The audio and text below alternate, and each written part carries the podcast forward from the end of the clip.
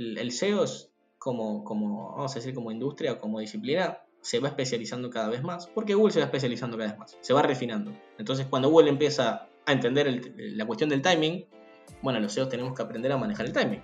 Cuando Google empieza a entender los diferentes tipos de contenido multimedial y que no todo es palabras, ¿no? Todo, no todo es palabras, bueno, tenemos que adaptarnos a eso. Entonces, el SEO como disciplina es eso y por eso cada vez más hay margen a la especialización. Eh, dicho, sí como nota el margen de eso, creo que es un camino que muchos medios deberían explorar justamente sobre la base de la fidelización, ¿no? Esto de vender merchandising, ver que otros productos, tener un pequeño shop, pero, pero bueno, es algo bastante, bastante, bastante incipiente. Que cambio es el paradigma de consumo de información. Antes la línea la marcaba, digamos, uno iba y compraba el diario papel, ¿no? Compraba el periódico y digamos que compras todo el paquete, ¿no? Si no me gusta un artículo, bueno, mala suerte, pero eh, yo tengo un paquete de artículos que alguien decidió por mí. Entonces, en algún sentido, la línea la marcaba el, medio, ¿no? Hoy el usuario tiene una inquietud y sale a Google a buscarla. Y a veces la inquietud es una, es una nota de opinión. Está buscando una opinión sobre un tema. En otro caso está buscando un dato, ¿no? Quizá está buscando eh, infectados de coronavirus en Islandia hoy. Está buscando un dato ahí, no está buscando un análisis. Y si entendemos eso, por eso el foco de todo el trabajo que hacemos es en las intenciones detrás de la búsqueda, es mucho más simple hacer el análisis de qué información le tenemos que dar al usuario y después sí, podemos ver cuál es la mejor forma de, de sortearlo. Una vía para un fin, o un fin en sí mismo. La optimización de buscadores se mantiene como una de las obsesiones más grandes de los medios, quizás solo por debajo de la monetización, para la que por cierto se requiere de una buena estrategia de SEO. Con Google como el más grande monopolio, se cuentan por millones los medios que entregan su razón de ser a presentar contenido diseñado, escrito y pensado para su algoritmo. Los resultados pueden significar millones de visitas y posiciones de privilegio en Comscore, pero también la pérdida de una identidad de marca que diferencie a unos de otros. ¿Cómo hacer en este contexto que el SEO encuentre su lugar entre las prioridades sin pasar por encima del propósito? El SEO es una disciplina viva, cambiante, sujeta a la voluntad de Google. Entenderlo implica no solo tener a un equipo capacitado, sino a una redacción dispuesta a trabajar en equipo, a entender insights y a convertirlos en contenido y en historias. Es Esteban Oliva, CEO y fundador de Nomadic, agencia especializada en SEO para medios que tienen su portafolio a publishers como Forbes, Clarín, Caras, El Informador de México, TIC Sports y ABC, entre otros. Esteban tiene 14 años de especialización en optimización de buscadores y antes de emprender con Nomadic fue director operativo y board member de la agencia Punto Rojo. Yo soy Mauricio Cabrera y este es de Coffee Americano, episodio 8, temporada 2. Comenzamos. Aquí comienza The Coffee Americano. Grandes historias para grandes storytellers un podcast continental sobre medios, historias, marketing y contenido con el sabor de Storybaker por Mauricio Cabrera.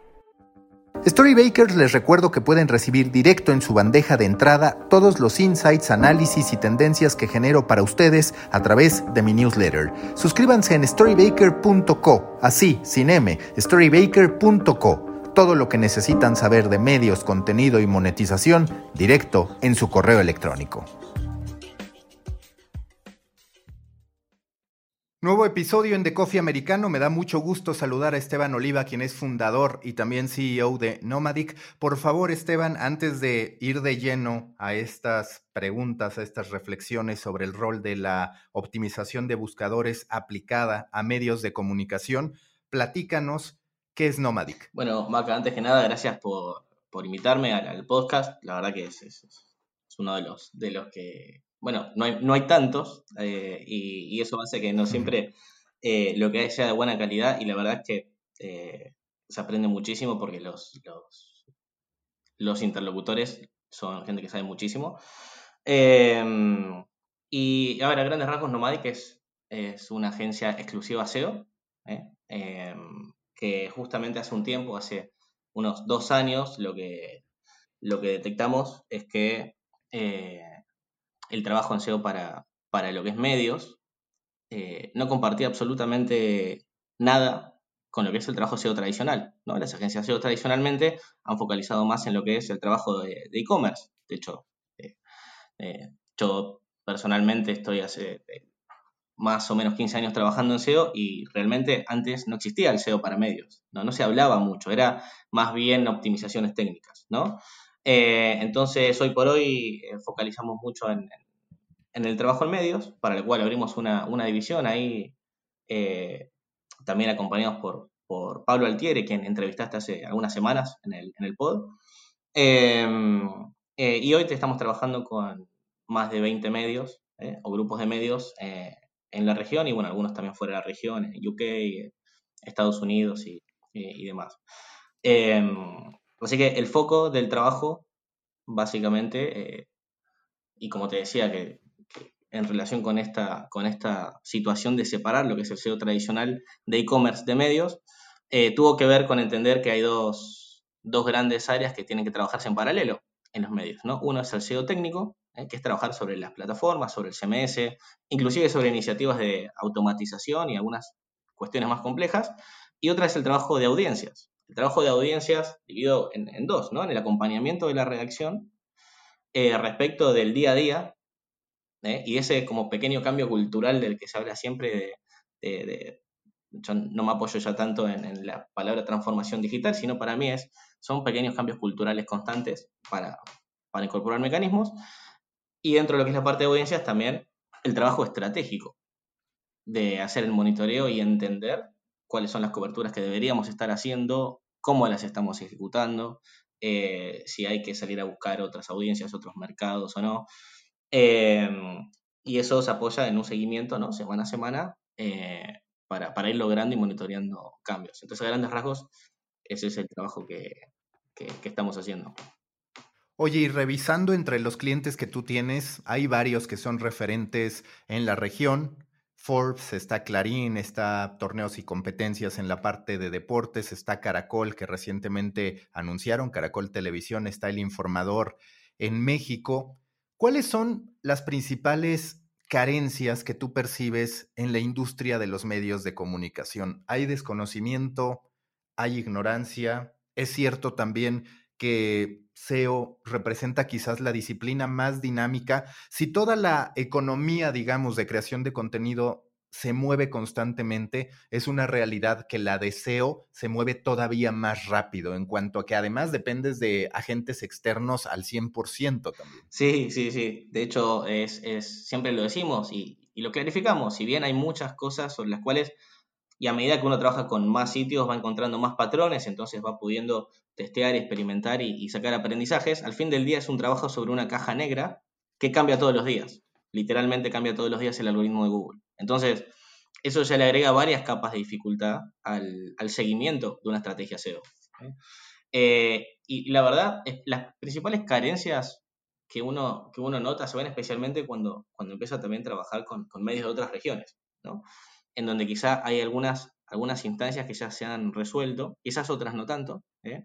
Siempre, siempre el césped es más verde del lado del vecino, pero la verdad es que hay muchas carencias que son comunes en todo el mundo, en todos los medios, hasta en el New York Times, que es el que uno siempre usa como parámetro, también están sus carencias.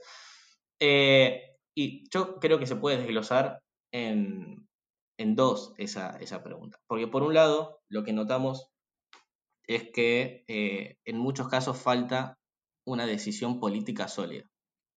Es decir, SEO en muchos casos se sigue viendo como un conjunto de tips o recomendaciones, sugerencias, ¿no? Es como, bueno, viene la capacitación SEO, les recomendamos hacer... Eh, y porque muchas veces se ve, especialmente acá sí en los medios que vienen de, en el proceso de transformación digital, ¿no? Los que vienen de papel son los que suelen más tener ese problema. De, entonces, es un deseable, es algo que podemos, estaría bueno, sería sería, sería bueno optimizar las notas, pero no es una bajada de línea, no es una, no, no, no, las notas para que sean válidas tienen que cumplir con determinados parámetros, porque si no, no son accesibles en el primer canal de consumo de información, que es Google, ¿no? Eh, eso es, por, por un lado, lo que notamos en muchos casos, y siempre insistimos en que, porque nos sucede constantemente, que trabajamos con eh, medios que en algún punto son competidores entre sí, porque a ver, los eventos que suceden son los mismos. Y ya con tener dos medios, por ejemplo, que sean generalistas en un mercado, bueno, eh, sabemos que es la misma búsqueda. Entonces, bueno, ¿y, cuál es la diferencia en los resultados? En la seriedad que se le da para, tomar ¿no? las implementaciones eh, como una recomendación, como un tip, o como, como una necesidad. Las notas no son válidas si no cumplen con determinados parámetros y eso, y hay accountability detrás de eso. Eh, y el segundo punto que, veo, porque primero lo tomamos como del lado más, vamos a decirle, gerencial, ¿eh? Eh, inclusive llegando hasta los CEOs o founders, entonces los que más se toman en serio el empezar a trabajar SEO, automáticamente en la organización aparece esta bajada de que esto es una necesidad y los resultados son otros. Por el otro lado, también está del lado de los equipos más eh, intermedios eh, el arriesgarse a modificar algunos procesos, algunas estructuras y protocolos, o implementar protocolos donde antes no había ninguno, ¿no? Eh, y formar el equipo. Porque el, yo creo que el principal problema es la inercia con las que vienen trabajando los equipos de determinados para equipos que vienen trabajando de la misma forma hace 10 o 15 años y en el medio cambió totalmente el ecosistema de consumo de información. Eh, entonces, no es casualidad que el principal foco eh, que tenemos en la, en la consultoría es el trabajo con los equipos, semanalmente, empezar a apoyarnos en datos, que es algo que no existe, ¿no? O estamos muy atrás. Hay una frase que nosotros internamente siempre mencionamos que, es muy habitual, ¿no? En, todos los medios, siempre eventualmente en alguna reunión surge la frase de, no, bueno, esta nota, este artículo no fue muy bien, no funcionó muy bien. ¿no? Y la pregunta obligada es, ¿por qué? Y, no hay una consistencia en el uso de datos. Y muchas veces nos ha pasado que cuando revisamos esa misma nota, quizás no estuvo en el top 10 y no apareció en Chartwit, pero cuando vemos en, en, el histórico, esa nota es una de las que más tráfico llevó en los últimos dos meses, porque siguió dando tráfico constante. Entonces, carencias, yo diría, eh, datos, número uno, ¿no? Porque no se pueden tomar decisiones sin, datos y estamos realmente en Latinoamérica muy atrás. En cosas simples, ¿no? Como monitoreo de performance por tipo de artículos, por, inclusive ni hablar si, si testeamos otro tipo de, cosas como extensión de las notas, extensión de los párrafos y cosas más específicas. Eh, y después, el trabajo en protocolos, que básicamente el protocolo es hacer más con menos, ¿no? Tener una estructura de qué sucede cuando fallece un personaje importante. Todos los medios tienen el mismo, el mismo tema. Cada tanto fallece alguien importante referido a esa vertical y hay que salir a cubrirlo. ¿Qué protocolos tenemos? En cuanto a cómo tiene que salir el título, cómo tiene que ser la extensión, el live blog, cómo tiene que... Y la mayor parte de los medios todavía no los tienen. Si los tuvieran, requeriría mucho menos trabajo, ¿no? Eh, lograr lo mismo. Que al fin del día toca en lo que es el, resultado de fondo que es, tienen que generar dinero los, medios. Y siempre hablamos de que es, un, es una industria muy golpeada en varios sentidos, ni hablar por el COVID, eh, en donde lo, financiero siempre es un, es un, tema de fondo. Por eso, uno de los indicadores que, que intentamos, inclusive si podemos ver, es cuánto se va incrementando la adquisición, cuánto se incrementan los canales orgánicos versus el tamaño del equipo. ¿No? Un equipo que tiene la misma cantidad de periodistas escribiendo y logra el doble de tráfico, eh, eso es lo que tenemos que lograr. Bueno, obviamente si podemos hacer crecer el equipo, mejor porque podemos cubrir más temáticas y está perfecto, pero al fin del día es lograr más con menos. Y que aquí hay algo importante, que es la lucha que todos debemos de librar por situar a la optimización de buscadores que es curioso que hablemos de algo tan genérico cuando en realidad es Google. La propia actividad debería decir Google en alguna parte porque hoy día es así. Pero estarás de acuerdo que están los dos extremos, mucho a partir de quizás un mal uso que históricamente se ha hecho de la optimización de buscadores. Están los que dicen, mi fin, mi propósito es llegar a la mayor cantidad de personas posibles sin que importe la calidad. Entonces veo el SEO no como un medio para llegar a un fin, para cumplir con un propósito, sino como el fin en sí mismo, porque a partir de eso muestro banners y ya está. No me importa a qué vas a ver mi producto. Y luego está el otro que dice, yo soy periodismo de calidad y por ende no escribo para los algoritmos.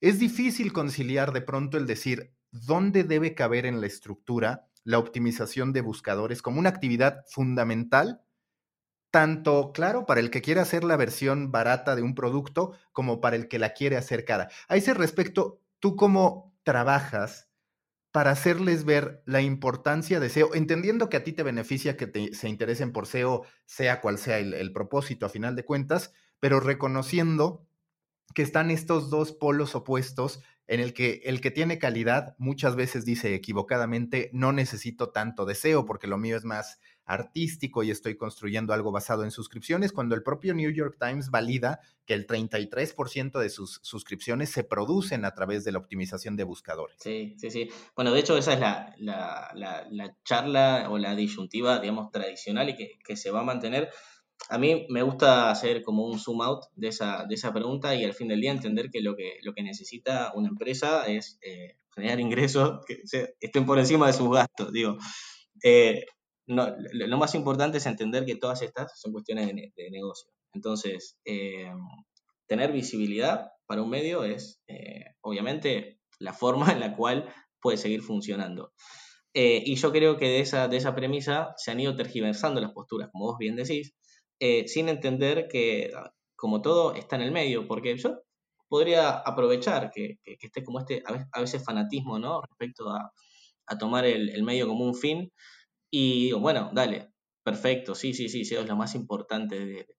La verdad es que eso no se sostiene porque cuando uno ya lleve uno o dos meses trabajando con, esa marca, eh, los resultados no van a acompañar, digo los resultados de fondo. Nosotros, una cosa que marcamos siempre, las visitas orgánicas, eh, si son calificadas, se transforman en visitas de tráfico directo, se transforman en una suscripción, se transforman en eh, o una visita orgánica, pero que será de brand, ¿no? Alguien que buscó nuestro, nuestro sitio, porque no se acuerda la URL, pero el objetivo final es ese, porque si no, es un esfuerzo de corto plazo.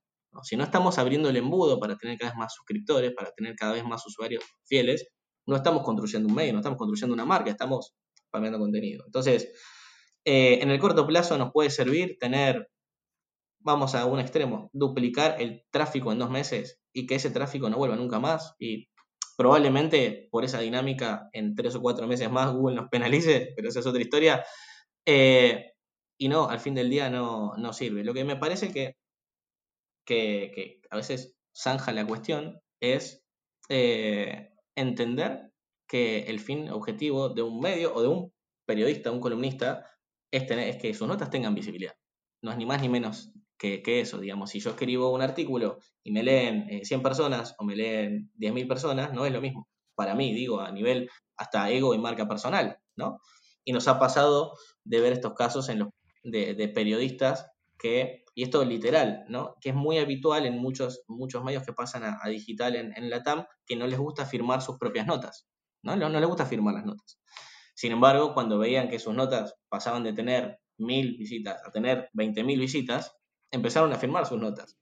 Porque, bueno, empezaron a ver como, ah, bueno, eh, una nota que escribí hace dos meses todavía sigue traccionando con algunas temáticas, ¿no? Porque hice un análisis de cómo AMLO había... Y eso Google lo tomó un poco más evergreen y lo siguió posicionando.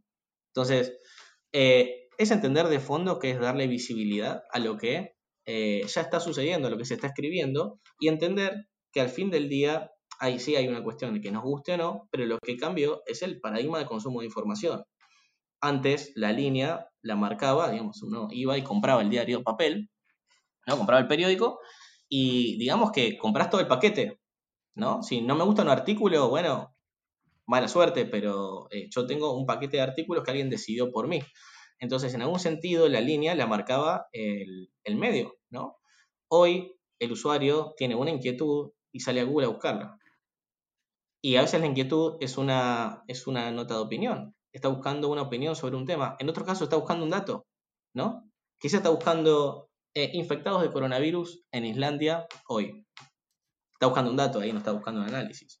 Y si entendemos eso, por eso el foco de todo el trabajo que hacemos es en las intenciones detrás de la búsqueda, es mucho más simple hacer análisis de qué información le tenemos que dar al usuario. Y después sí, podemos ver cuál es la mejor forma de, sortearlo. Y tenemos una, hay un, caso, una, una, pequeña historia que, le sucedió a, unos colegas en un medio muy grande de, Argentina, que es la mejor, la, mejor ejemplificación de lo que estás mencionando. Eh, uno de los, de los editores más senior ¿no? escribió una columna y quería que esa columna posicione para una determinada búsqueda a toda costa. ¿No? Entonces, ¿cómo si te dijera, no, no, no, yo quiero que esta nota posicione para eh, Tory Bakers? Eh, sí o sí. Entonces, el feedback del otro lado fue, bueno, pero no, no, tiene nada que ver, en verdad, tu nota con, con, eso. Cualquier usuario que reciba, o sea, si querés te ponemos primero haciendo algo, alguna magia, pero el usuario que entre va a rebotar y además se va a quedar con una mala imagen de la marca, o sea, vas a tener lo peor de todos los mundos. Bueno, eh, fue lo que sucedió. Se logró posicionar con algunas estrategias de uso semántico, de interlinking, links externos, posicionar esa nota en puesto número uno ahí en el top story ¿eh? para esa búsqueda. El porcentaje de rebote de esa nota era el más alto, digamos que hasta el día de hoy es, tiene el récord. Eh, hicimos, en ese sentido, hicimos todo mal en, en, todo sentido. ¿Por qué? Porque no solo invertimos tiempo los recursos en un medio son escasos y hay que, hay que cuidarlos, sino que además generamos una mala experiencia para un montón de usuarios que estaban buscando otra cosa, estaban buscando un dato. Entonces, e, eso me parece que es la ejemplificación de, del error de este fanatismo, que al fin del día no le sirve ni siquiera al que trabaja en SEO. Porque ¿qué queda de percepción de eso? Esto es hacer cosas de mala calidad. Entonces, este SEO se, se asocia y genera esa reticencia. Cuando en verdad es un punto intermedio, es entender cómo la audiencia está haciendo búsquedas, qué información está buscando consumir y eso cruzarlo con nuestra estrategia editorial. Obviamente, yo puedo querer escribir un tema que nadie está buscando. Y eso es una realidad que sucede y que a veces, ah, porque tenemos los datos de qué se busca y qué no. Y hay, hay, algunas temáticas que son más interesantes para la gente. Bueno, con eso no se puede, digamos, no se puede competir, ¿no? No hay nada que hacer. Pero después el ejercicio es, de qué queremos escribir, qué es lo que se está buscando y hacer el cruce para, para matchar. No es más que eso. Entonces, hoy por hoy SEO no debería generar ese conflicto, a pesar de que lo sigue, lo sigue generando, ¿no? Y que la gran referencia ahí es, por ejemplo, acudir a lo que te decía del New York Times, donde 33% se generan a través de SEO, pero vamos a ser honestos, ese 33% depende absolutamente del reconocimiento previo que ya tiene la marca. Entonces tú lo que haces es una búsqueda, te encuentras con que resulta que hay un resultado que te recomienda Google, que es del New York Times, te satisface esa pieza y entonces, como tú dices, se da esa conversión de manera natural. Y la falla en muchos sentidos es la ausencia de propósito, la ausencia de una marca detrás de lo que se está encontrando, que en Facebook yo creo que llega a pasar todavía más incluso que en Google, donde dices, está esta supuesta información que ni siquiera sé si es un medio que existe y demás. Hablando de algunas de las cuestiones que tú has estado mencionando, muchas veces se piensa que SEO entorpece la actividad periodística y en realidad hay algo muy curioso porque justo tú hablas de cómo se tiene que planear por ejemplo, cómo vas a hacer una cobertura en vivo, por ejemplo, también cómo vas a prepararte para la muerte de una celebridad, cómo ganas la batalla, por ejemplo, ahora para los grandes personajes de Silicon Valley y demás.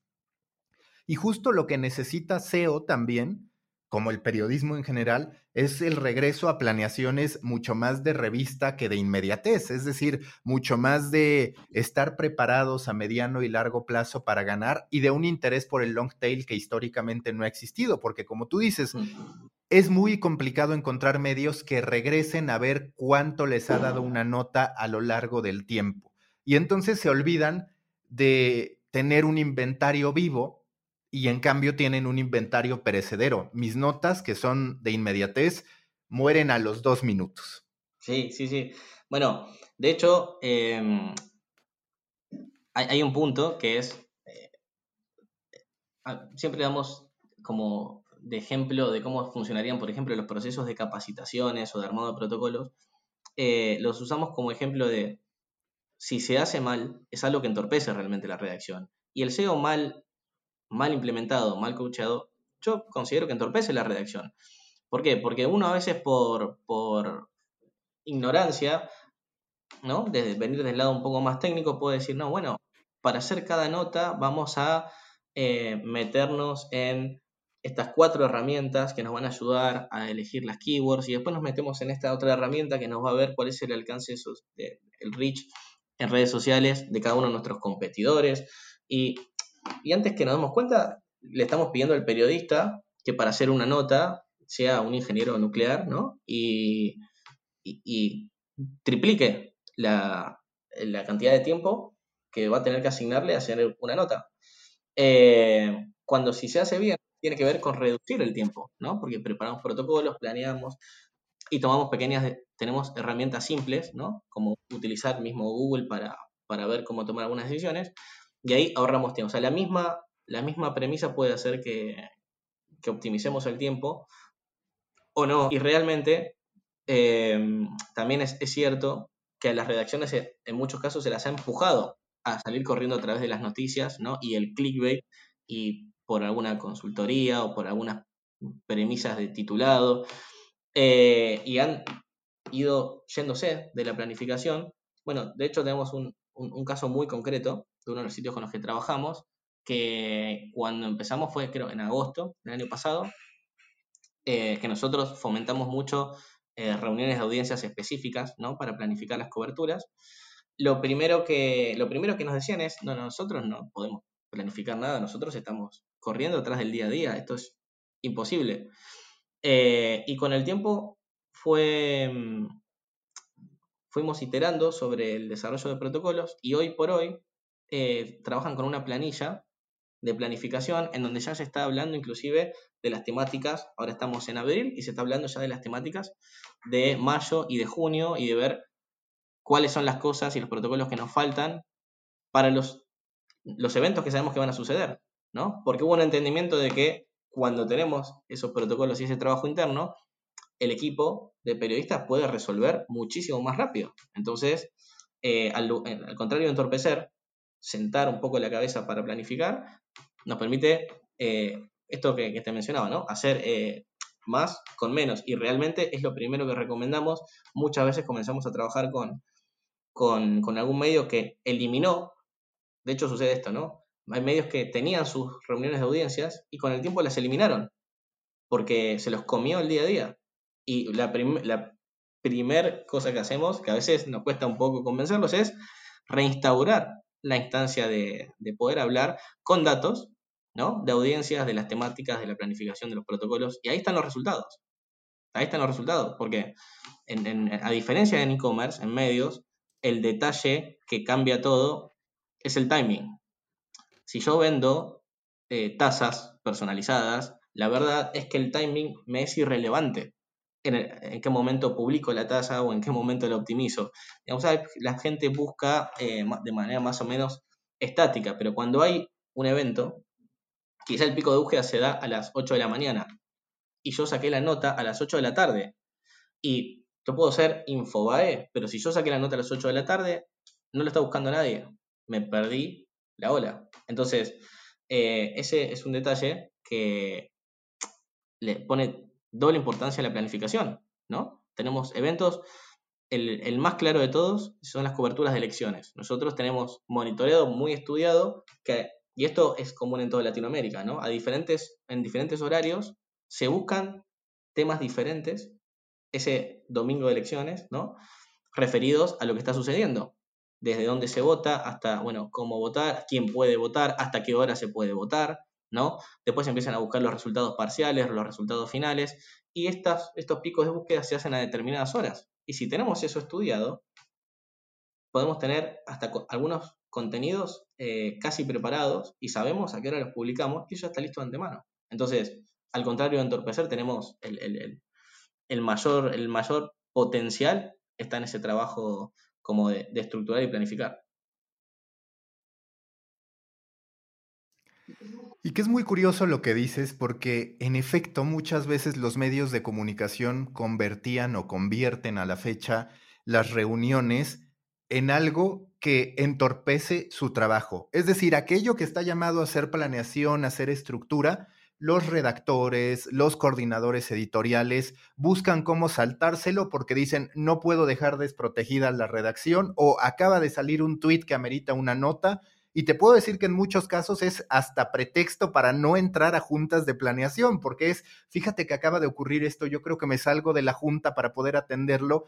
Eso pasa en el día a día de los medios de comunicación y estoy convencido que es algo que está haciendo bastante daño. Y ahora yo te quiero preguntar, en una plática reciente que posiblemente escuchaste con Claudio Cabrera del New York Times, él hablaba sobre la importancia del live blogging. Sé que tú también, que Nomadic es uno de los puntos que hoy considera importante para la elaboración de la estrategia. ¿Cómo incorporar estas buenas prácticas entendiendo que se trata ahora de un trabajo que podríamos decir de dos tiempos? Está el en vivo, que en muchos sentidos había perdido cierto atractivo porque ocurre en redes sociales, sobre todo en Twitter, y del otro lado está esta planeación a largo plazo que requiere de una estrategia, que requiere de pensamiento, de reflexión y demás. Bueno, lo, más importante ahí, primero que nada, sí, totalmente, eh, live blogging es una de las principales herramientas. Obviamente va a depender de la vertical. Hay verticales en donde esto es mucho más importante que otras y esto hay que tenerlo en cuenta. Y hay que tener en cuenta siempre que consumimos información y recomendaciones, especialmente que vienen de medios generalistas, porque si el nuestro es un medio una vertical que es menos susceptible a determinado tipo de eventos, por ejemplo, entonces seguramente vaya a tener menos impacto. Ahora, si somos un medio que tiene cobertura de eventos constante, eh, es algo que no podemos estar dejando de lado, es clave. Eh, y la forma en la, que se, se, trabaja y se conjuga con el resto de la estrategia tiene que ser siempre volviendo a esta premisa inicial del consumo de información. Porque Hoy lo que, lo que Google hace, y de hecho es curioso porque en medios uno habla de Google, pero al fin del día son diferentes canales en los que se trabajan a, través de SEO para tener eh, audiencias. Porque tenemos los resultados universales de Google, pero también tenemos Google News. Top Stories funciona totalmente diferente a lo que son resultados tradicionales y después tenemos Discover, que es un sitio que está muy bien posicionado en Discover puede, eh, hemos visto casos en donde Discover supera a todos los demás canales de tráfico juntos. Eh, y después tenemos eh, AMP y los cambios que Google va haciendo respecto a cómo posiciona esos contenidos. Y después... Entonces, eh, hay una variedad de canales. hay que entender que uno de esos canales son las búsquedas que se están dando en Google. Y en base a eso, intentar interpretar cómo Google prioriza los sitios. ¿Y qué está haciendo Google? Su mayor inversión está en entender qué es lo que el usuario está queriendo consumir y cruzarlo con lo que los medios están generando. De hecho, como bien sabes, eh, están en algún sentido en, problemas respecto a que Google se dio cuenta que los usuarios buscan contenido, buscan temáticas antes de que los medios las estén publicando, las estén cubriendo. Por eso está inclusive invirtiendo, que es básicamente decir, eh, señores, generen contenido porque la gente busca cosas que todavía ustedes no están publicando. Y no porque no las tengan, sino porque están lentos. Eh, entonces, LiveBlog tiene un poco que ver con eso, con el formato en el cual un usuario particular, ¿no? Un tipo de usuario particular está consumiendo un tipo de información. Y eso tiene una duración, ¿no?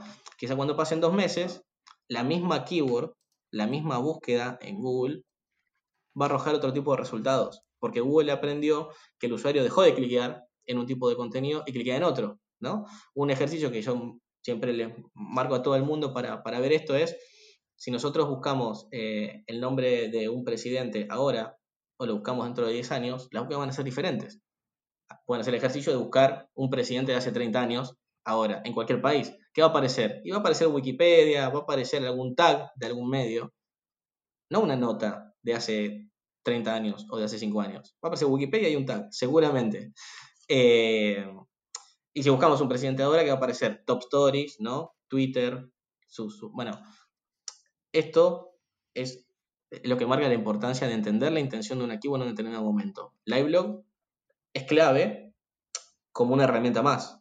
Cuando la implementamos bien, nos podemos subir a la hora de, y esto es un punto que se subestima mucho, el nivel de búsquedas que tiene una temática cuando está sucediendo en vivo. Está totalmente subestimado. Eh, y a nivel datos está totalmente subestimado porque ni siquiera se monitorea. Entonces nosotros hacemos el ejercicio de intentar fomentar los que estén mirando más analytics en vivo, por ejemplo, para ver realmente cómo está traccionando. Y son clarísimos los, los datos. Cuando, y cuando lo ven, inclusive en las redacciones, que eso es el mecanismo principal. Normalmente es un caso de éxito. ¿no? Las reacciones que no, que no implementan estas estrategias es, vamos a hacerlo una vez, bien, y vamos a prestar atención, vamos a medir, y generalmente eso ya activa la, la rueda, y en nuestra experiencia se, suman mucho las reacciones a después querer aprender más y querer decir, bueno, entonces, listo, ¿cómo tengo que seguir la cobertura? ¿Cómo es? ¿Cómo es la solución técnica para implementarlo?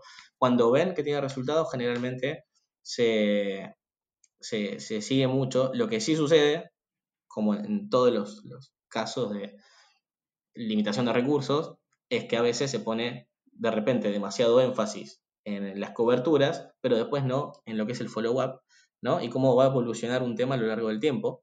Eh, y ahí es cuando pasa esto que vos decías, que nos olvidamos del long tail, nos olvidamos de la búsqueda que va a ser posterior, y, hay que encontrar ese equilibrio que en general viene por el lado de los datos, demostrarles, ¿no? Bueno, tenemos un pico que se buscó, pero si sumamos todas las búsquedas que vienen posteriores al pico, son inclusive más que las que se generaron en el, momento, ¿no?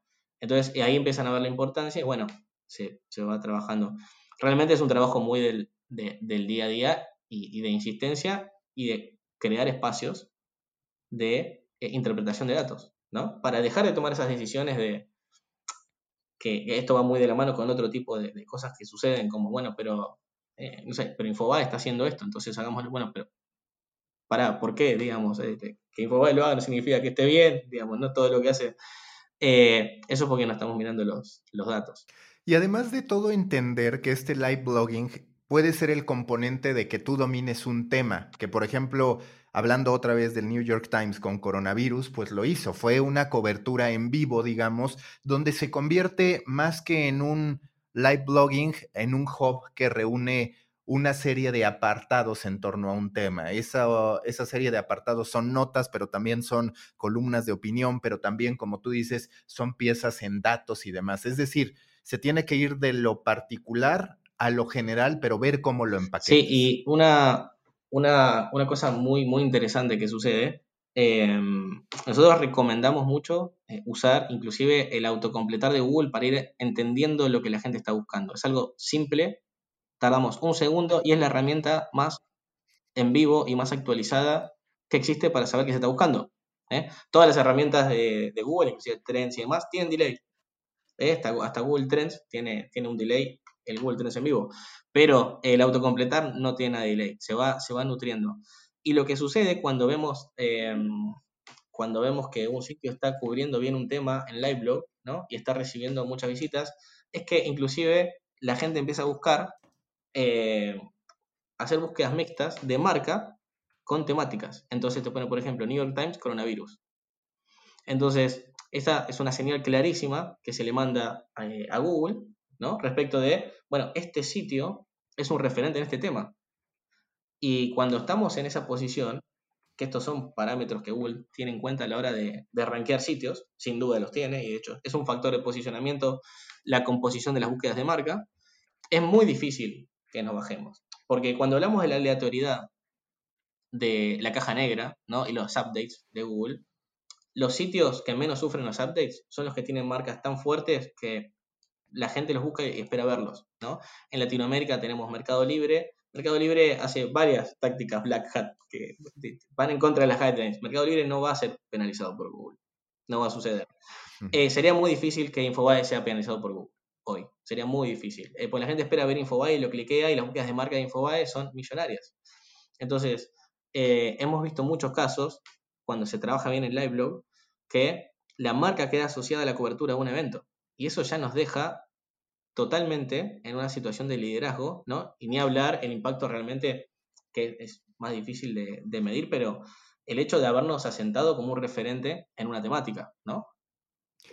Y que hace unos días se dio a conocer este bug de Discover que algunos manejaron como Armageddon, apocalipsis de los medios, y yo justo hice una reflexión a ese respecto donde, a ver, un digamos, un error, una decisión de Google, como una decisión de Facebook, sin duda te debe preocupar y es algo que debes atender porque tienes ahí tu componente de visitas.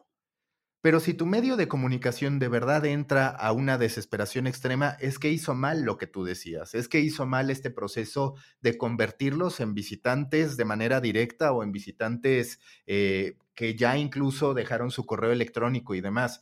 Eso es en lo que verdaderamente se deberían concentrar los medios de comunicación. Es decir, asumir al SEO como una parte muy importante, pero no la única del funnel de conversión. Sí, tal cual. De hecho, em, entender que es un canal y entender que es un medio. Yo creo que cuanto menos sólida es la estrategia de retención y de fidelización, más un medio tiende a apoyarse, a querer apoyarse en SEO y la adquisición de nuevos usuarios desesperadamente.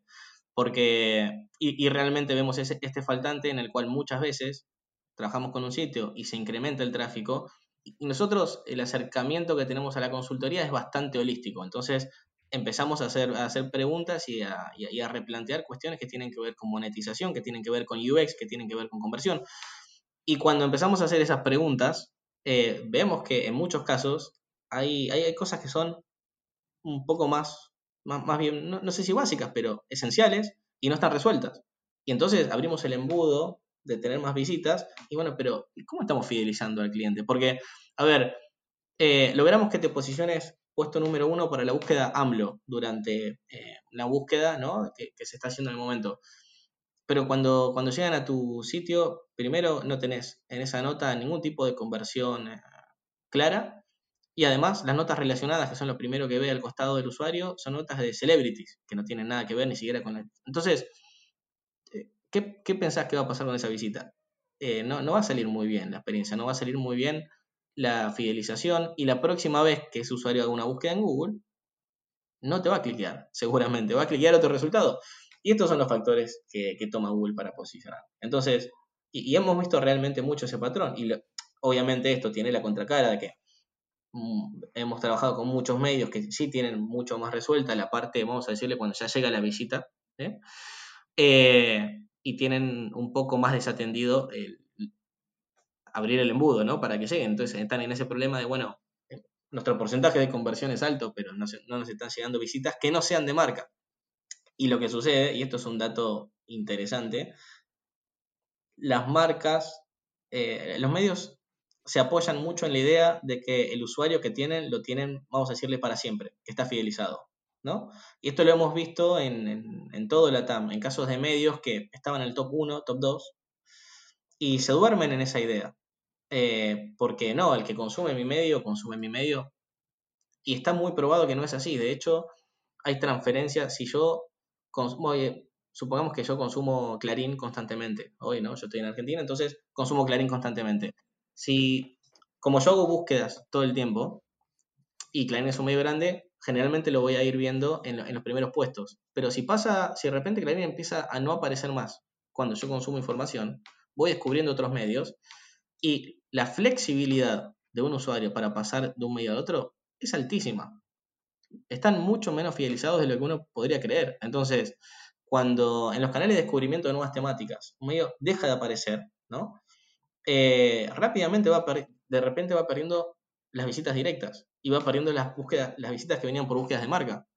Y esto se ve, y cuando, si, si querés saber cuáles son los medios que cometieron este error, podés fijarte en Keyword Planner, ¿no? Para ver la cantidad de búsquedas mensuales que tiene la marca de cada uno de los medios, top 3 en toda la TAM. Y ves algunas marcas que vienen subiendo porque la gente las busca cada vez más y otras que vienen bajando. O sea, los usuarios ya buscan menos la marca para tomarlo como referente y eso es terrible. O sea, significa que tu marca se está desangrando y no importa cuánto horas el embudo, digamos, estás perdiendo usuarios. Yo tengo una hipótesis que a ver qué opinas. Me parece que la estructura de publicación de formatos, de contenido de los medios de comunicación está quedando rebasada. Y ahí tú me dirás si la optimización de buscadores y el SEO tiene que ver o no con ello. Es decir, nosotros ya estamos habituados en plataformas tecnológicas de todo tipo, todas las que entran en la categoría de redes sociales, a ver, por ejemplo, microposteos, a ver imágenes que en ocasiones no tienen ni un solo texto acompañando o en ocasiones sí, pero es con cuatro palabras. Pasa en LinkedIn, pasa en Twitter, pasa en Facebook, pasa en Instagram y demás. Ese tipo de consumo que le da mucho posicionamiento primero a la persona, al autor de ese post. A veces aunque estés compartiendo lo de otros, pero tú te llevas un mérito. Después, la capacidad de poder consumir mucho más rápido y también de poder publicar, porque eso es algo que el otro día platicaba con un grupo de periodistas, y es que, a ver, no es solo que el periodista quiera irse a sus redes, es que de pronto para algo que tú quieres publicar rápido, sabes que si tienes que pasar por un medio de comunicación es armarte los cuatro o cinco párrafos, poner todo lo que piensas que necesitas para que SEO lo agarre, para que se adapte a la publicación del medio de comunicación y, y demás. ¿Coincides con esto? Es decir, ¿coincides en que quizás los medios de comunicación deberían reventar esta lógica de tú lo que haces en medios de comunicación es solo ver notas informativas con determinado texto. Sí, hay que, hay que romperla del todo y hay que dejar de hacer mala consultoría también. Eh, porque hasta el día de hoy eh, vemos slides, vemos eh, capacitaciones en donde vienen, y esto son capacitaciones de gente que trabaja en el ecosistema de SEO, no estamos hablando ni siquiera de, de periodistas, de medios, en donde en la misma capacitación te dicen, bueno, las notas para que Google las tenga en cuenta tienen que tener al menos, no sé, 300 palabras. Otro te dice 600 palabras, otro te dice 1000 palabras. Eh, e-, ese slide tiene ya hace 5 años, no existe más, no tiene que existir más. Eh, está, pero totalmente probado. La gente consume información. Eh, esa información está en diferentes formatos. Y Google ya está totalmente entrenado para entender que a veces consume imágenes, a veces está consumiendo videos, a veces está consumiendo contenido multimedial de, tweets, por ejemplo, o de posteos de Instagram, y Google posiciona esos contenidos. Eh, y hemos, hemos, usamos mucho la ejemplificación con, veamos qué es lo que posiciona, a ver si es cierto.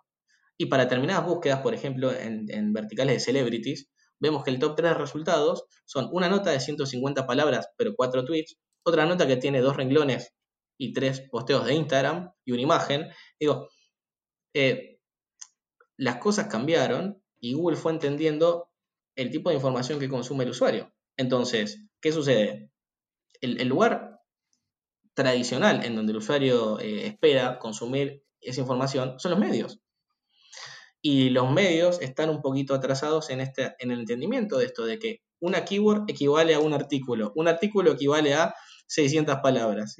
No, no, no, no. Eh, y al fin del día, eh, lo curioso de esto es que si rompemos esa premisa, es cuando realmente logramos más con menos, porque hay muchísimas búsquedas, que son las que se llevan millones de visitas, que se pueden resolver literalmente con un tweet y dos renglones. ¿Cuánto cuesta hacer el tweet y los dos renglones? Que además el periodista ya lo tiene y por eso acude a sus redes sociales, porque está al tanto de todo lo que va sucediendo. Entonces ya lo tiene listo y lo podría hacer desde un, desde un medio, desde un formato ¿no? de microcontenido, por ejemplo.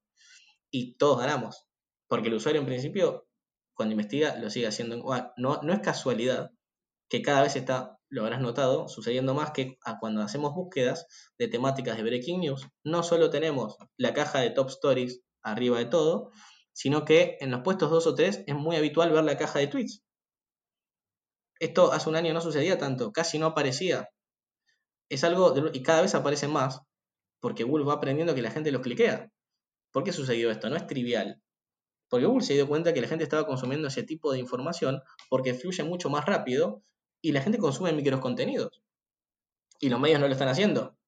Entonces, eh, esa es una, es, como, como decís, es una dinámica que realmente está restringiendo eh, la performance de, de, los medios, al menos en resultados de búsqueda y en consumo de información, ¿Para qué ir a un, medio que puede ser un referente para mí, pero que yo sé que no está dando la información que yo estoy buscando?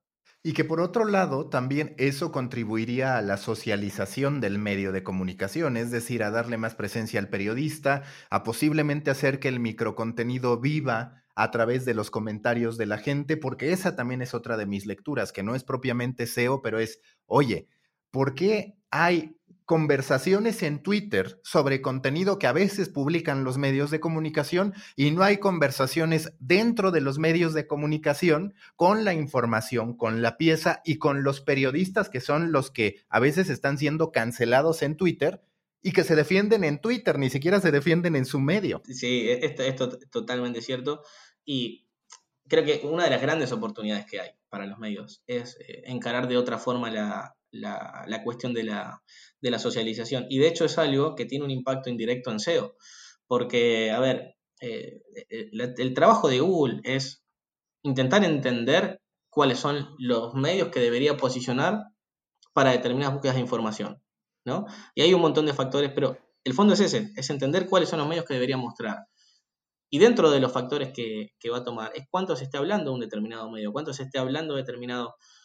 Eh, bueno, un ejemplo muy concreto que sucedió fue, a ver, cuando hace unos meses se murió Maradona, eh, que fue un día que estuvo como básicamente el apocalipsis de servidores y muchos sitios se cayeron, entonces eh, en determinado momento se buscaba ese tema y había eh, siete resultados de un solo medio.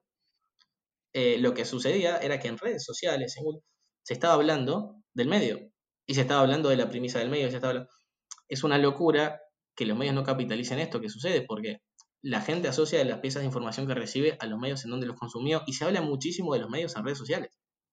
Es, eh, y esto no está capitalizado.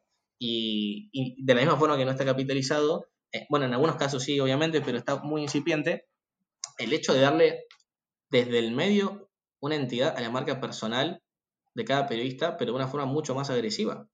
Y yo creo que es una gran oportunidad que tienen los medios, porque eh, trabajar, pensemos ¿no? En la, dinámica de trabajar para una empresa que fomenta tu propia marca, marca personal, no solo por el alcance que te da publicar ahí, sino porque realmente se está fomentando, ¿no? Y porque hay interacciones en redes sociales y porque se generan hilos ahí, que generan la retroalimentación a tu artículo original. Entonces, eh, a nivel seguridad laboral, ¿no? Y a nivel compromiso, eh, que realmente, cuando hablamos de cambio de, pensemos que estamos todas las cosas que hablamos tienen que ver con pequeños cambios de paradigma, pequeños cambios de protocolos, de formas de trabajar. Eso es algo que genera siempre, obviamente, una reticencia. A todos, hacer un cambiar algo que venimos haciendo de una forma, eh, genera una, un pequeño rechazo, al menos al principio, y uno tiene que negociar con eso.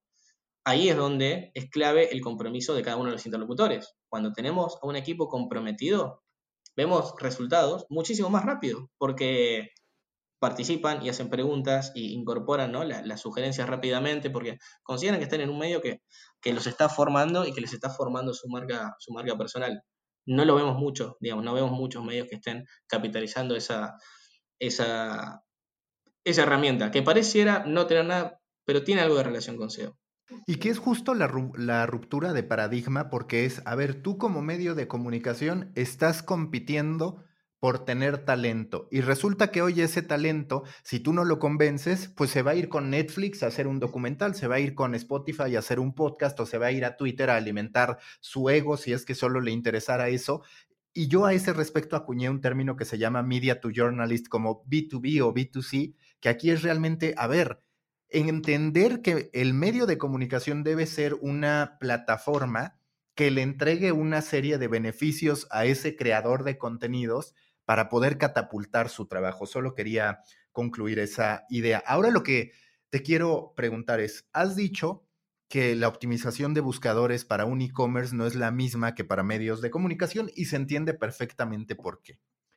Pero quiero conocer tu reflexión respecto a que en esencia, en negocio, muy pronto se pueden terminar pareciendo. ¿Por qué? Porque ya vemos a un BuzzFeed que empieza a convertirse en un marketplace. Ya vemos a una serie de plataformas que entienden que la venta de merchandising, que la venta de producto y demás va a ser parte de ellos. Entonces, este divorcio, digamos, que existía, dejará de existir en algún punto, aunque claro, con sus diferencias, eso sí, en el tipo de contenido. Tendrán que estar las dos aplicaciones, ¿es así? Sí, tal cual, porque lo que va a suceder es... Eh, que en verdad el divorcio operativo sigue estando, porque vos tenés diferentes metodologías que funcionan en paralelo. Em, eso no quita que eh, un medio, una marca, tenga la necesidad de implementar esas metodologías diferentes. De hecho, eh, hay, diferentes segmentos y formatos de, trabajo en lo que SEO. Por, por, ejemplo, tenemos reputación web, que eso es algo que se deja muy de lado, pero a veces buscan tu marca y cuando se busca tu marca aparecen resultados negativos. Eh, y eso eh, sucede también con medios, pero no se le presta atención. Entonces, cuando un medio incorpore un e-commerce, lo que va a suceder es que va a necesitar hacer un trabajo un poco más, que el trabajo de contenidos para un e-commerce es totalmente diferente y el trabajo estructural técnico para un e-commerce es totalmente diferente. El desafío ahí, que es lo que, tiende a suceder cuando un ecosistema pues, funciona tan bien, esto no, es más fácil ver cómo funciona al revés. ¿Por qué? Porque los e-commerce habitualmente empiezan a crear blogs ¿no? y sitios de quizás no tanto orientados a breaking news, pero sí a consumo de información referido a los servicios que venden. ¿no? Entonces, si una, empresa de seguros, ¿qué hace? Se pone su blog que habla sobre cuestiones de seguros y, demás. Eso es habitual. ¿Cuál es el riesgo y lo que tiende a suceder cuando se quiere trasladar uno a otro? Es que vamos a tender a trasladar los, vamos a decir, los malos hábitos, ¿no? De, lo que hacemos en un área respecto a, la otra. Eh, el, el 90% del contenido que podemos dar en una capacitación a un equipo de redacciones de Breaking News eh, no es nada aplicable a, lo que tenemos que hacer en trabajo de contenidos para e-commerce, por ejemplo. Entonces, entender eso para, vamos a decir, no perder tiempo, ¿no? Y entender que las soluciones son diferentes eh, y las prioridades a nivel SEO son distintas, eh, es clave para hacer roadmaps diferentes. Van a tener que tener roadmaps diferentes. lo, que, lo que no cambia es el hecho de que el, el, SEO es como, como, vamos a decir, como industria o como disciplina, se va especializando cada vez más, porque Google se va especializando cada vez más, se va refinando. Entonces, cuando Google empieza a entender la cuestión del timing, bueno, los SEOs tenemos que aprender a manejar el timing. Cuando Google empieza a entender los diferentes tipos de contenido multimedial y que no todo es palabras, ¿no? Todo, no todo se sienta palabras, bueno, tenemos que adaptarnos a eso. Entonces, el SEO como disciplina es eso y por eso cada vez más hay margen a la especialización. Eh, Dicho, no así como nota el margen de eso, creo que es un camino que muchos medios deberían explorar justamente sobre la base de la fidelización, ¿no? Esto de vender merchandising, ver que otros productos, tener un pequeño shop. Eh, pero, pero bueno, es algo bastante, bastante, bastante incipiente. Dos últimas preguntas. ¿Qué opinas sobre los reportes de que Apple está trabajando en su propio motor de búsqueda para sus dispositivos y demás? ¿Será que en dos, tres años podríamos hablar ya no del monopolio casi absoluto de Google, sino de un buen golpe por parte de Apple o consideras que al final no va a terminar ocurriendo eso? Bueno, a, mí ese tema me, genera como dos puntos que en algún sentido se contradicen y me, parece que hay un, equilibrio por ahí. El primero es que eh, el, monopolio que tiene Google en el consumo de información eh, va a hacer que eventualmente vas a tener un competidor fuerte. Hasta ahora no lo tuvo. Eh, pero eventualmente vas a tener un competidor, porque estas cosas no, no, se sostienen indefinidamente en el tiempo y las marcas que uno piensa que son totalmente dominantes pasan cinco años y cambiaron totalmente. Bueno, el mayor ejemplo son las redes sociales. De un año a otro tenemos a TikTok arriba de todas las demás y quizá otras que antes eran líderes desaparecieron totalmente. Entonces, eh, a veces a uno le cuesta imaginarse, ¿no? Como, bueno, un mundo sin Google o que, no sea solo Google. Eh, pero a la vez, eh, creo que el, Google como buscador, el, el, gran desafío que tiene para que tenga un competidor, es que en los últimos años ha evolucionado mucho respecto al entendimiento detrás de, la intención del consumo de información. Eh, quizá yo hace cinco años, ¿no? Cuando se comparaban, por ejemplo, Google con Bing, Yahoo, bueno, que tienen el mismo motor, pero eh, inclusive DuckDuckGo, no era, no era tanta la diferencia de calidad entre los buscadores. De hecho, en inglés era bastante parecida. En español todavía Google era, eh, Bing era bastante, bastante malo, pero en inglés estaban bastante parejos y de hecho había una página que habían armado desde Bing, no sé si, si la recuerdes, en donde hacías una búsqueda y te mostraba dos listados de resultados y no te decía cuál era cuál. Y te decía, bueno, cliquea en el resultado que vos quieras, ¿no? Eh, y en muchos casos la gente cliqueaba en los resultados de, de Bing porque estaban en, muchos tipos de búsquedas hasta, hasta mejores. Después lo apagaron porque lo que pasó es que en el resto del mundo no funcionaba muy bien. Hoy por hoy, la diferencia eh, entre Google y sus competidores está en otras magnitudes, realmente. Cuando hacemos búsquedas muy específicas, cuando hacemos búsquedas conectadas entre sí, cuando hacemos búsquedas de tipos de información no tradicionales, está bastante avanzado. Entonces, es un gran desafío, es un gran desafío del lado de, Apple lograr esto. Eh, pero me parece que tiene una lógica que quiere hacerlo. A ver, es, es el lugar, el mejor lugar para estar ser el, lugar donde la gente consume información, ¿no? Donde, donde busca información. Esa es la información más al hueso que podemos tener. Entonces, Apple ya tiene todo un ecosistema de datos, tiene un ecosistema global. Eh, a mí me parece que está en condiciones de hacerlo. Vamos a ver cómo lo ejecuta, si, es así, pero está totalmente en condiciones de, generar un... Y a mí me, personalmente me, me gustaría ver un competidor eh, porque hace las cosas más, más interesantes. Antes, cuando Google tenía un poco más de competencia, si bien el SEO era más arcaico, era un poco más interesante porque tienes diferentes herramientas. Hoy Bing es negligible. La penúltima pregunta. ¿Qué fuentes recomiendas a la gente consultar para estar al pendiente de SEO? Muchas veces ya no digo libros porque es cierto que hay algunos, pero que ante tanto cambio resulta complejo. Entonces tú, entre blogs, entre newsletters y libros, si lo quisieras, ¿qué es lo que recomiendas para que puedan mantenerse actualizados sobre todo respecto a SEO? Bueno, lo primero es clarificar respecto a, qué tipo de qué tipo de información queremos, ¿no? Porque tenemos información referida a, negocios, tenemos información más referida a e-commerce, ¿no? O a sitios más institucionales y después tenemos información SEO más referida a medios, por ejemplo. Que la verdad es que en cuanto a medios no hay mucho. Yo lo que recomiendo en general, eh, porque, por, ejemplo, en un momento habíamos hecho un ejercicio de un mix de cosas para consumir para un redactor, para un editor, para un director editorial, ¿no? Y para un manager, porque son fuentes, fuentes diferentes. Yo lo que recomiendo es apoyarnos más en autores y menos ya en, sitios, ¿no? hacer nuestras listas para consumir en Twitter, para consumir eh, newsletters.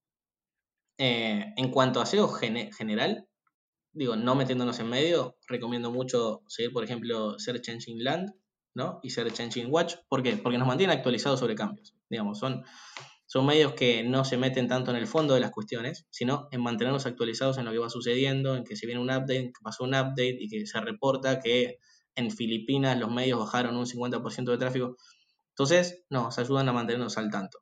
Eh, pero, inclusive mucho más que eso, yo cada vez lo hago más. Eh, con el tiempo fui empezando a, leer cada vez menos este tipo de medios y empecé a seguir a los, a los referentes las diferentes temáticas en Twitter y consumo por ahí. Eh, ¿Por qué? Porque es un consumo mucho más dinámico. bueno, lo mismo que hablábamos que sucede en los medios, ¿no? que está entre la publicación, el formato, cuando la verdad es que prefiero un tweet que dicen, che, se reporta que en X país hay un, eh, están haciendo un cambio de algoritmo porque están bajando los sitios tráficos. Bueno, yo prefiero consumir ese tipo de, información. Después, en cuanto a, referentes para aprender, yo recomiendo mucho a Leida Solís, que, es una, una SEO es, latina, eh, y ella hace muy buen contenido para, formarse, entonces es mi primera recomendación en cuanto a, entender, porque una cosa es actualizarse de los cambios y otra cosa es tener una base para entender, digamos, sobre qué estamos hablando, ¿no? Y, realmente hay mucho valor en, tener la base de SEO para, tomar decisiones, ¿eh? entender cuál es el funcionamiento básico de Google, ¿no? ¿Qué hace que una nota aparezca o no aparezca?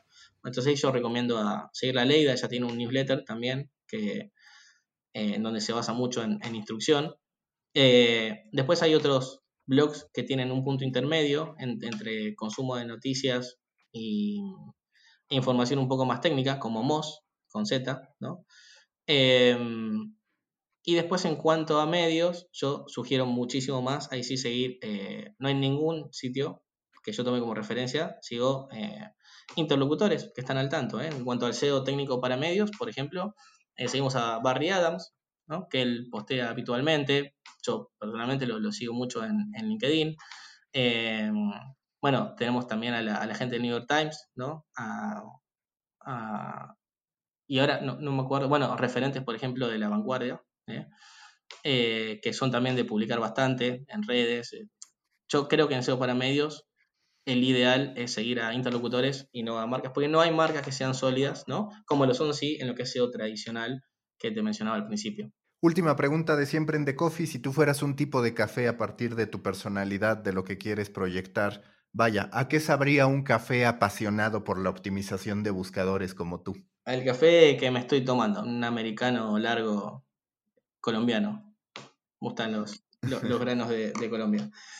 Eh, de esos me tomo tres o cuatro al día. Eh, sí, sí. Una pregunta, pregunta, pregunta interesante. Bueno, muchísimas gracias Esteban y estaremos en contacto para seguir buscando que el SEO primero sea visto como un apoyo hacia un mejor producto y segundo, que los medios tengan las herramientas para poder construir audiencias en todos sentidos y entender que estamos ante la necesidad de establecer un funnel. Sí, tal cual. creo que volver al concepto de funnel es, es clave, está totalmente dejado de lado eh, y sí, es una construcción en donde si yo tuviera una, una recomendación general, es, es la, la, paciencia, ¿no? Es la paciencia, digamos, en, en, entender que hay, hay, procesos.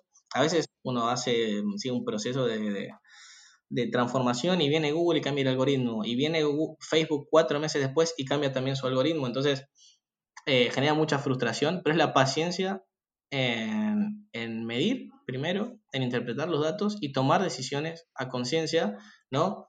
Sin que esté la echada de culpas de no, bueno, esto es porque el equipo técnico hace todo mal y el equipo técnico no, porque las notas están todas mal armadas. La paciencia y trabajar consistentemente tomando los casos de éxito que, existen. Así que bueno, yo te agradezco la, invitación. Eh, obviamente, la verdad que es un, honor estar acá. Y, seguimos en contacto para, como decías, empujar iniciativas que, ayuden a, vamos a decir, eh, viralizar un poquito este, este concepto un poco más de negocio, más holístico del SEO y no tanto de keywords y cantidad de palabras. Busca la próxima semana un nuevo episodio cargado con grandes historias continentales, endulzado con acento latinoamericano y narrado por grandes storytellers de Coffee Americano, un podcast de storytellers para storytellers, un podcast de Storybaker por Mauricio Cabrera.